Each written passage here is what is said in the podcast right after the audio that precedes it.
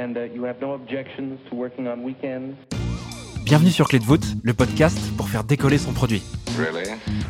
Je m'appelle Timothée Frein et tous les 15 jours, j'échange avec un entrepreneur ou product manager sur son plus gros challenge produit. Le tout en moins de 20 minutes. Well, that's excellent. L'intérêt de ce podcast, c'est que tu puisses t'inspirer du quotidien de ses invités pour lancer et faire progresser ton produit. Aujourd'hui, j'accueille Johan Aradan sur Clé. Ingénieur de formation, Johan fait ses débuts dans le produit chez Malte en 2015 en tant que premier product manager qu'il vient tout juste de quitter pour lancer sa boîte. Johan est l'un des rares product managers en France à avoir vécu de près le passage à l'échelle d'une startup devenue scale-up après avoir levé plus de 100 millions d'euros. You know like. Il vient nous parler du lancement récent d'un nouveau produit après plus de deux ans de réflexion et d'itération. Je te laisse quelques secondes pour te préparer et te souhaite une bonne écoute. So, here we go. Salut Johan, comment tu vas? Salut Timothée, ça va très bien et toi? Super bien, je suis ravi de t'accueillir sur le podcast. Tu viens tout juste de partir de Malte où tu étais VP Product. Est-ce que tu peux nous parler de Malte? On est une, euh, une marketplace qui connecte les, les entreprises et les, et les freelances. À la base, on était euh, vraiment sur ce côté euh, moteur de recherche pour euh, permettre aux, aux entreprises de toute taille, des PME jusqu'au jusqu'au gros corporate, à, à trouver des, des missions freelance. Et par la suite, on a on a construit toute une expérience pour les plus grosses boîtes de on va dire de gestion de la workforce freelance, presque un CMS de freelance. Aujourd'hui, on a vraiment ces deux ces deux aspects recrutement d'un côté pour trouver des nouveaux freelances et pilotage de de toutes tes missions freelance au sein de ton entreprise. Malte se positionne aussi en tant que plateforme qui permet de référencer tous les freelances et de faire un genre de euh, portage, euh, pas salarial, mais euh, administratif, comptabilité, etc. On est vraiment, nous, sur les, professions autour du digital. Un tiers de la plateforme, ça va être les métiers très tech, développeurs, data. Un tiers sur des métiers plutôt euh, de l'image et du design ou des métiers créatifs, motion designer, des product designers, des graphistes. euh. Le dernier tiers, ça va être euh, des métiers de consulting, des métiers de product ou, gestion de projet, ou encore dans la dans la com et, et dans le marketing. On va avoir des consultants achat, des consultants RH, des gens qui peuvent venir aussi renforcer les équipes sur des, des fonctions support par exemple. Rentrons directement dans le vif du sujet. Est-ce que tu peux nous parler du challenge produit que tu souhaitais creuser aujourd'hui? Le sujet dont j'avais envie de te parler aujourd'hui, euh, c'est un produit qui s'appelle Malplus, qu'on a créé en fait euh, from scratch euh, euh, à partir de, de, de 2018, mi-2018. C'était un vrai pivot pour la boîte. On a deux offres sur Malte. On avait euh, le produit moteur de recherche, qui est un produit en self-service où les gens viennent et euh, contactent des freelances directement. La deuxième, euh, on va dire la deuxième voie, c'était euh, j'ai un besoin, j'arrive pas trouver sur le moteur de recherche, donc j'appelle mon commercial qui est enfin rattaché à mon compte et je lui euh, partage un brief en disant voilà j'ai besoin de ce type de profil est-ce que vous pouvez me trouver quelqu'un? Ça avait l'avantage par rapport au moteur de recherche que euh, certains clients n'arrivaient pas à, à trouver par eux-mêmes le freelance parce que euh, le, le, le profil était euh, très expert et ces profils-là ils sont pas forcément visibles ou actifs dans le moteur de recherche ils sont souvent très demandés. Et puis il y a aussi des clients qui n'ont pas envie de faire leur recherche leur recherche tout seul ces deux modes de, fonctionnement existent depuis le début euh, de Malte. hein. Et au fur et à mesure que la boîte grossissait, euh, tu vois, en 2018, on, on arrivait en fait à, à, à avoir une grosse partie du, du business qui passait par ce mode euh, très euh, très accompagnement. Et on voyait on voyait le truc grossir. On s'est dit, euh, mais en fait, euh, on ne va jamais réussir à scaler à passer à l'échelle en en, en ayant que, enfin, en ayant toute une partie du business qui passe par de l'accompagnement euh, humain et surtout de la recherche très manuelle derrière. En fait, on avait les commerciaux qui allaient euh, dans la base de données, qui cherchaient les freelances, qui les contactait, qui les appelait et hop, qui revenait et, qui proposait euh, une sélection de deux trois profils aux, aux clients. D'accord, et donc pour ça, il faut recruter plus de commerciaux pour pouvoir passer à l'échelle, c'est ça? Exactement. Et ça, c'était, c'est pas vraiment le modèle euh, de, de- d'une, d'une boîte scalable ou d'une boîte produit. Donc en fait, la jeunesse du projet, c'est le CTO qui euh, a envoyé euh, euh, en mois d'août, il m'a envoyé un doc de, de 50 pages en disant euh, bon voilà, j'ai, j'ai réfléchi à comment on doit scaler cette offre-là et j'ai un, et j'ai un produit et je pense qu'il faudrait qu'on aille là-dessus quoi. Et derrière, en fait, on, on en a profité pour aller en discuter avec des clients, avec des freelances pour voir comment on pourrait créer ce, un mode d'accompagnement, mais, mais qui est basé sur une solution produit et sur, et sur un algo et qui fonctionne pour tout le monde. Et on s'est décidé, on s'est décidé à lancer MVP.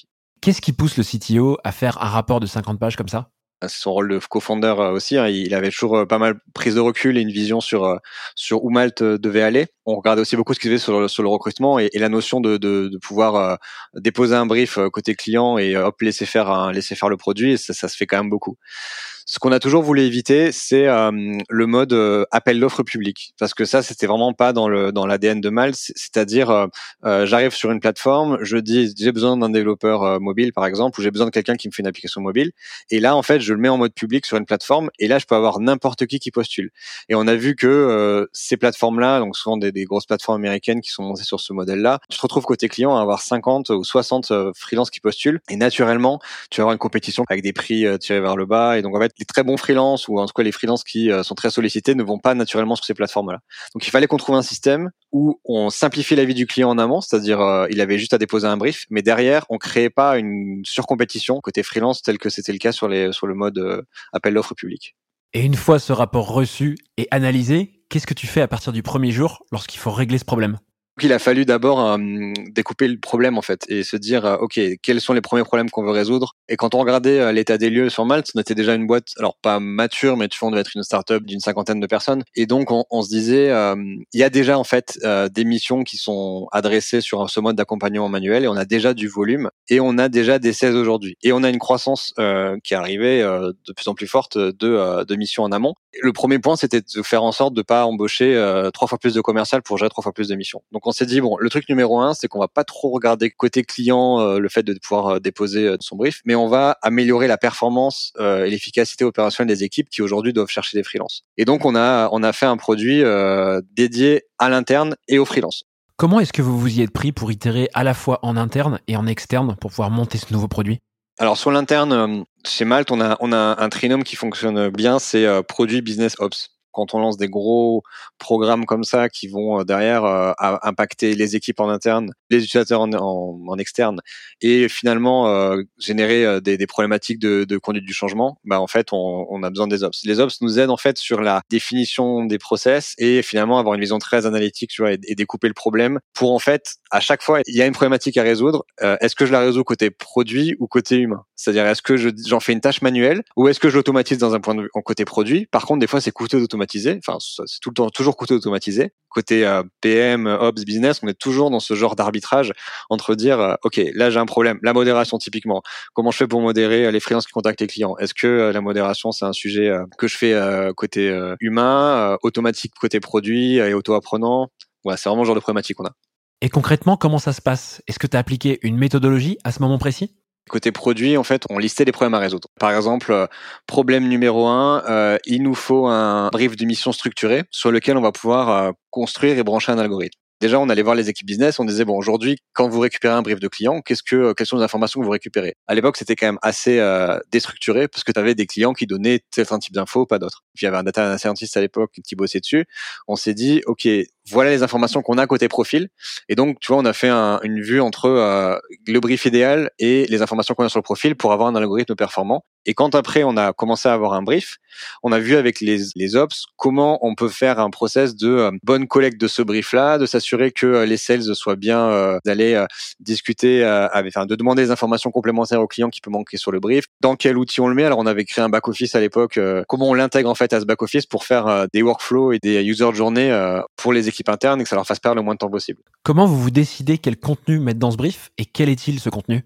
On va avoir euh, une partie euh, détail sur le profil recherché, une deuxième partie euh, détail sur la mission, où est-ce qu'elle est localisée, est-ce qu'il y a du remote qui est autorisé, quel est le budget, date de début, durée, et du détail de la mission qui sont euh, concrètement le freelance va faire dans cette mission-là. On regardait tous les briefs qu'avaient euh, reçus euh, les sales sur les dernières dernières semaines, derniers mois. Donc ouais, on identifie en fait des, des patterns qu'on a qu'on retrouvait sur euh, sur euh, sur les briefs. On a aussi benchmarké beaucoup de de quel, enfin qu'est-ce que c'était en fait une, une job desk que tu trouvais dans le métier du recrutement parce que finalement il y a le freelancing, mais bon nous on est on regarde beaucoup ce qui se fait sur le marché du recrutement parce que quand tu recherches un freelance sur une mission d'un an, les éléments de rôle que tu vas mettre dans ta recherche vont être les mêmes que sur un poste ouvert en CDI. Et on a aussi euh, montré des briefs côté freelance, c'est-à-dire qu'en fait, on, a vraiment aussi voulu que les informations qui étaient contenues dans, le brief et qu'on leur poussait leur suffisaient pour euh, derrière euh, prendre une décision de est-ce que j'ai envie de postuler ou non.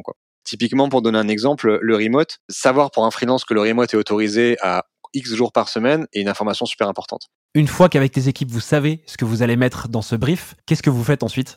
Donc une fois qu'on avait cette partie brief en interne, euh, toute la question c'était euh, quel modèle on fait derrière en fait et, euh, et, comment on fait pour pas créer une compétition négative comme les appels d'offres publics. Donc l'enjeu c'était en fait de faire matcher ce brief avec des freelances qui sont sur un, niveau de, de, compétences et tarifs similaires pour créer une, finalement une, une compétition saine. Et donc notre enjeu c'était de matcher avec suffisamment de freelances pour que le client il ait des réponses positives tu peux pas l'envoyer qu'à trois ou quatre freelances parce que derrière, tu sais que tous ne seront pas intéressés ou disponibles. Donc, on pouvait l'envoyer à 10, 20, 30, 40, 50 freelances, voire plus sur certaines euh, recherches euh, très complexes. Mais pas trop de freelance non plus pour se dire que côté freelance, quand je reçois un mal plus, je sais que derrière, j'ai, des chances euh, d'être pris et je sais qu'il n'y a pas 20 freelances qui sont en train de candidater auprès du client. Et donc déjà quand tu es freelance, tu reçois le brief et on te dit voilà, tu matches à X% avec cette opportunité-là. Sur Malte, tu peux être contacté en direct via le moteur de recherche. Et là, c'est comme sur LinkedIn si tu disais je suis en recherche active. Et Mal plus, c'est un peu comme un recruteur qui va te contacter. C'est-à-dire que tu peux être pas disponible, tu peux être en mission, et pour autant, on va te pousser des opportunités qui matchent avec ton profil, sur lesquelles toi, tu peux interagir, dire euh, tiens, ça m'intéresse et je candidate, ou alors ne pas les regarder et les laisser filer. Et donc, c'est comme un recruteur qui te contacte. Bon, bah, si t'en as beaucoup, euh, tu réponds pas forcément à tous. Johan, est-ce que tu peux nous dire en combien de temps vous avez lancé ce MVP de Mad Plus et auprès de combien de bêta-testeurs vous l'avez fait tester? On a créé l'MVP en deux mois et demi. Et là, la difficulté qu'on avait, en fait, c'était qu'il fallait qu'on recrée, en fait, un, presque un moteur de recherche. Euh, et donc, il fallait quand même qu'on ait suffisamment de bêta-testeurs pour que quand tu lançais un brief, derrière, tu avais des réponses. Et on a segmenté, on a pris que les catégories tech dans un premier temps. La construction euh, des interfaces, on l'a fait avec beaucoup moins de freelance, peut-être une quinzaine ou une vingtaine avec qui on a itéré. Par contre, le lancement du, du MVP euh, pour commencer à, à, envoyer des briefs aux freelance et à voir bah, comment comment ça fonctionnait, comment l'algo fonctionnait, comment les freelances interagissaient, est-ce qu'ils répondaient directement? Là, on l'a fait avec un pool de 2000 freelances. Et eux, en fait, on leur a envoyé un mail pour dire, euh, voilà, on lance un programme en mode bêta, vous êtes dedans, et puis euh, donnez-nous votre feedback si ça vous intéresse. Et comment est-ce que vous répartissiez les rôles au sein de l'équipe pour gérer ce projet? Dans nos squads, on a toujours un, product manager, un product designer, et à l'époque on l'avait pas, mais maintenant on a un data analyst, un product analyst, euh, en plus de l'équipe de l'équipe tech qui compte entre 3 et, et 5 devs.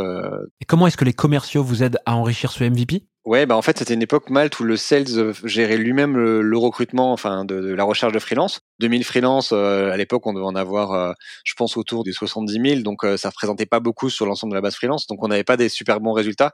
Un des changements majeurs qu'on a eu en 2019, c'est qu'en fait, on a créé une équipe dédiée au recrutement en support aux équipes commerciales. Donc les sales, eux, se retrouvaient en fait à, rester sur la relation client, à l'ouverture des comptes, et on avait une équipe recrutement qui prenait tous les briefs et qui les euh, qui faisait une recherche de, de, de, derrière de freelance pour le compte du client. Du coup, ça nous a permis en 2019 et, après en 2020 de vraiment euh, avoir ce programme Mal Plus qui est euh, basé sur deux piliers le produit d'un côté avec l'algo auto-apprenant qui aujourd'hui bah, fonctionne fonctionne beaucoup mieux qu'à l'époque et fonctionne très bien et qui touche toute la base freelance, non plus les 2000 bêta-testeurs, mais les 200, euh, plus de 200 000 euh, freelance sur Malte. Et enfin, adossé à ça, une équipe d'experts en recrutement qui viennent aider le client momentanément à remplir le brief ou retravailler un petit peu le brief s'il y a besoin ou discuter avec les freelances euh, aussi s'il y a besoin à certaines étapes du parcours. C'est toujours bien d'avoir une équipe qui vient renforcer l'accompagnement.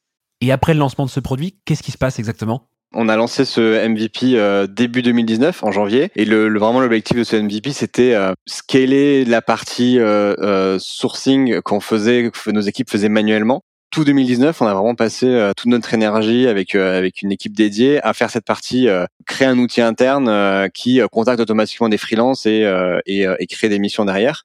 Et en fait, entre début 2019 et fin 2019, on est passé de 0 à 100% de tous nos sourcings qui étaient qui sont passés dans cet outil-là et qui étaient donc automatisés. Et ensuite, en 2020, on est passé sur la deuxième grosse étape de ce pivot de boîte, qui était laisser les clients lui-même déposer son projet et lancer cette recherche automatisée, donc créer la partie euh, vraiment user facing côté client. Et ça, on a lancé donc le, la version bêta en, juillet 2020 euh, et ça a démarré en bêta pendant quelques mois. Et quand on a passé en phase d'accélération depuis janvier 2021, c'est là en fait où on fait 100% euh, de croissance par mois de l'usage de ce produit-là côté client sur cette partie euh, client, on est passé de à peu près 5% euh, euh, des, des sourcings qui venaient directement du client dans le produit, et aujourd'hui on est à plus de la moitié sur notre mix entre les sourcings qui viennent, qui, ont qui sont récupérés par les sales au téléphone ou par mail, versus ceux qui sont directement pris dans le produit. Donc pour nous c'est vraiment un vrai un vrai levier de rendre le client encore plus autonome parce que il, enfin, il peut gérer ses missions entièrement dans le produit, de déposer son brief en moins de 5 minutes jusqu'à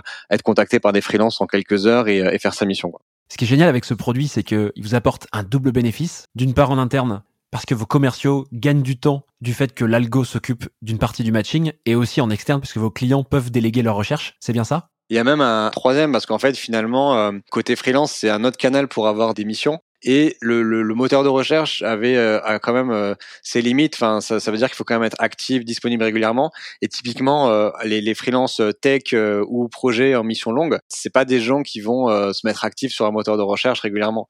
Avec Malplus, en fait, ils ont l'opportunité de presque comme quelqu'un qui sera en CDI, de regarder régulièrement des opportunités, de se dire tiens ça, ça peut m'intéresser, de les faire du coup changer de mission à ce moment-là, ou d'anticiper la fin de leur mission un mois, deux mois avant. Trop bien. Merci beaucoup pour toutes ces précisions. Est-ce que tu as tiré une leçon de ce challenge produit? Il faut un ownership, un sponsor très fort euh, côté management, parce que c'est le genre de projet qui euh, va mettre euh, les équipes opérationnelles, business, mais aussi parfois produits dans des zones d'inconfort, parce qu'en fait tu vas toucher à des process ou à des outils que les équipes utilisent, et tu vas parfois y toucher à un rythme énorme tous les deux mois, tous les trois mois, donc enfin des équipes qui sont en train de, qui doivent changer presque leur métier ou leur méthode de faire constamment tous les deux mois, tous les trois mois, et c'est hyper dur de, de, de, dans ces zones d'inconfort, et tu as intérêt à avoir un, management qui est quand même très présent, qui réadapte les objectifs au bon moment. Parfois, tu dois lancer des choses en mode automatique qui fonctionnaient très bien en mode manuel. Tu sais qu'il faut le faire parce que tu sais que c'est l'automatique qui va permettre de, scaler, que c'est l'algo qui va permettre de scaler.